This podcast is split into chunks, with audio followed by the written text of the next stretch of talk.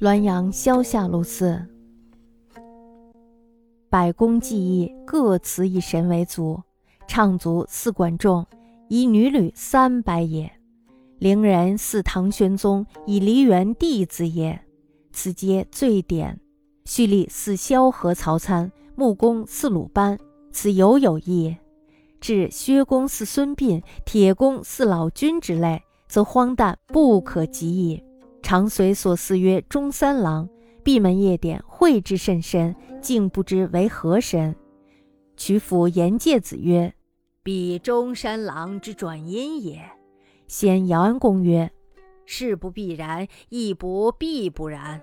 颖书燕说，故谓为无益。”各行各业的艺人都有各自供奉的一位神灵作为他们的祖师爷。妓女呢，供奉的是管仲。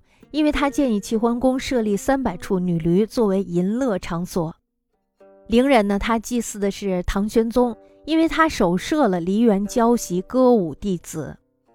上述的这些祭祀呢，都是历史比较长的。那么官府的小吏，他们祭祀的是萧何，还有曹参；木工呢，祭祀的是鲁班。那么这也都是有据可查的。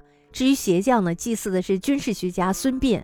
那么铁匠呢，祭祀的是道家的老子之类的，这就有点荒诞无稽了，而且呢，也是没有什么根据的。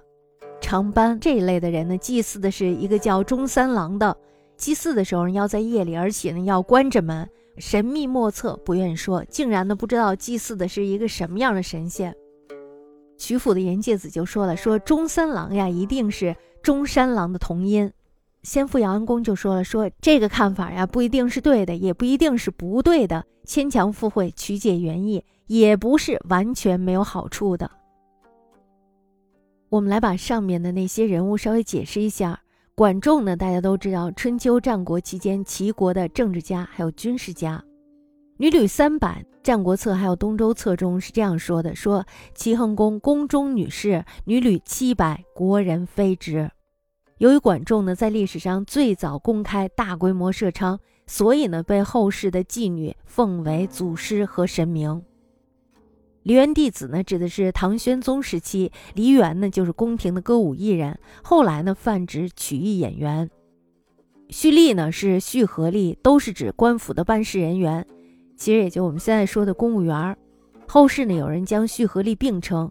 萧何呢，他是西汉初期的政治家；曹参呢，他字敬伯，泗水市人，西汉开国的功臣名将，是继萧何后的汉代的第二位相国。孙膑大家都知道是吧？孙膑呢被挖掉了髌骨，他是战国时期的军事家。老君呢就是老子的神话称呼，又称为太上老君。大家都知道太上老君，他有老君炉，他那个炉子是炼丹用的。但是炼丹呢，其实到后期就是冶金，所以说铁公他把老君作为祖先，我觉得也是无可厚非的。